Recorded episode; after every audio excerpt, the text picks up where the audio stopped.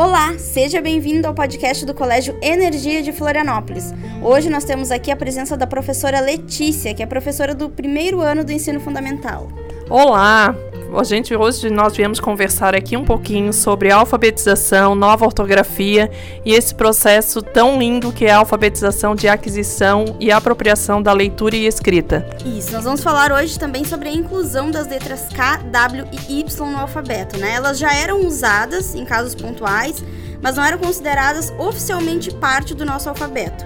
Conforme o novo acordo ortográfico da língua portuguesa, as letras K, W e Y foram incluídas e obedecem às regras gerais que caracterizam consoantes e vogais.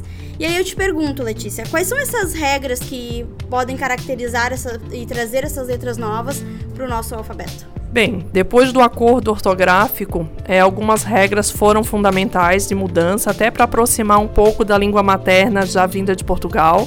Eles querem fazer essa alteração. Com essa inserção do K, W e Y, e como a gente faz essa reconfiguração, essa divisão entre vogais e consoantes, a letra Y é uma que é considerada um I, porque em todas as formas que ela se apresenta na escrita aportuguesada, o som dela unicamente escrito é o I. Então, yoga, e outras formas de escrita grafada com o Y, ela é considerada o I, diferente do W e do K, que ele pode assumir o som do C, do QU, do Q.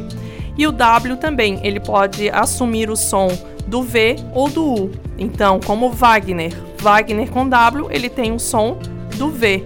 Ou então de Hudson. Tem Hudson, que é com W, e tem Hudson, que é com HU. Então, essa forma escrita, e nesse processo, a gente já começa a inserir a alfabetização com essa, é, essa conscientização e essa apropriação que o I ele é considerado uma vogal pelo Y que sempre tem o som do I. O processo de alfabetização, ele, ele por si só já é um pouco complexo, né? Porque é aquela criança já ali vinda do ensino infantil, então tem aquela transição do ensino infantil para o ensino fundamental. Então, por si só já é um processo que demanda né, o ano inteiro ali para a criança se apropriar dessa, da leitura e da escrita.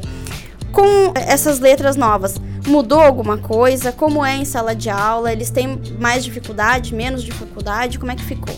Como ele já vem nesse processo, para eles é mais fácil. É, quando é tudo novo, eles, eles absorvem mais fácil. A idade deles é a idade apropriada para se apropriar com facilidade e potencialidade desses recursos. Então, ele já vem sendo introduzido no alfabeto com 26 letras.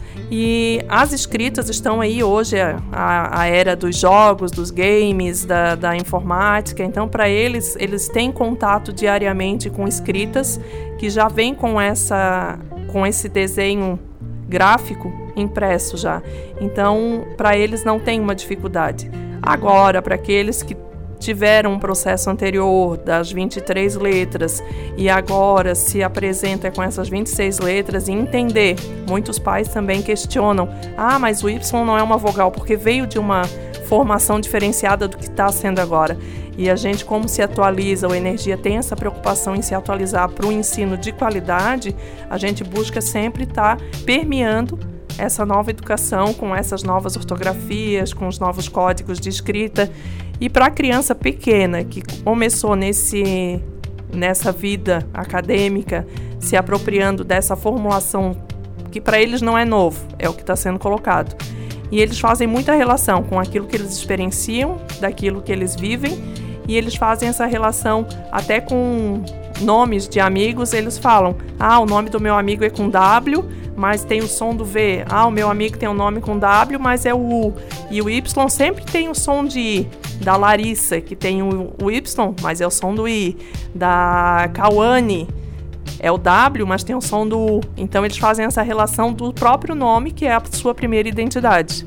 É para eles, na verdade, né, como eles estão começando, isso para eles não é novo, né? É novo para aqueles que provavelmente já avançaram e aí quando veio essa nova ortografia é que pode ter mudado alguma coisa, mas são letras, como tu disse, né? Hoje em dia na atualidade está muito presente, ainda mais com a questão da internet. É, para eles é muito mais fácil uh, ter essa, essa referência. E aí eu te pergunto também quais são os exemplos que. Porque às vezes a gente vê ali no alfabeto ah, A de abelha, B de banana. Quais são os exemplos que se usam para essas palavras?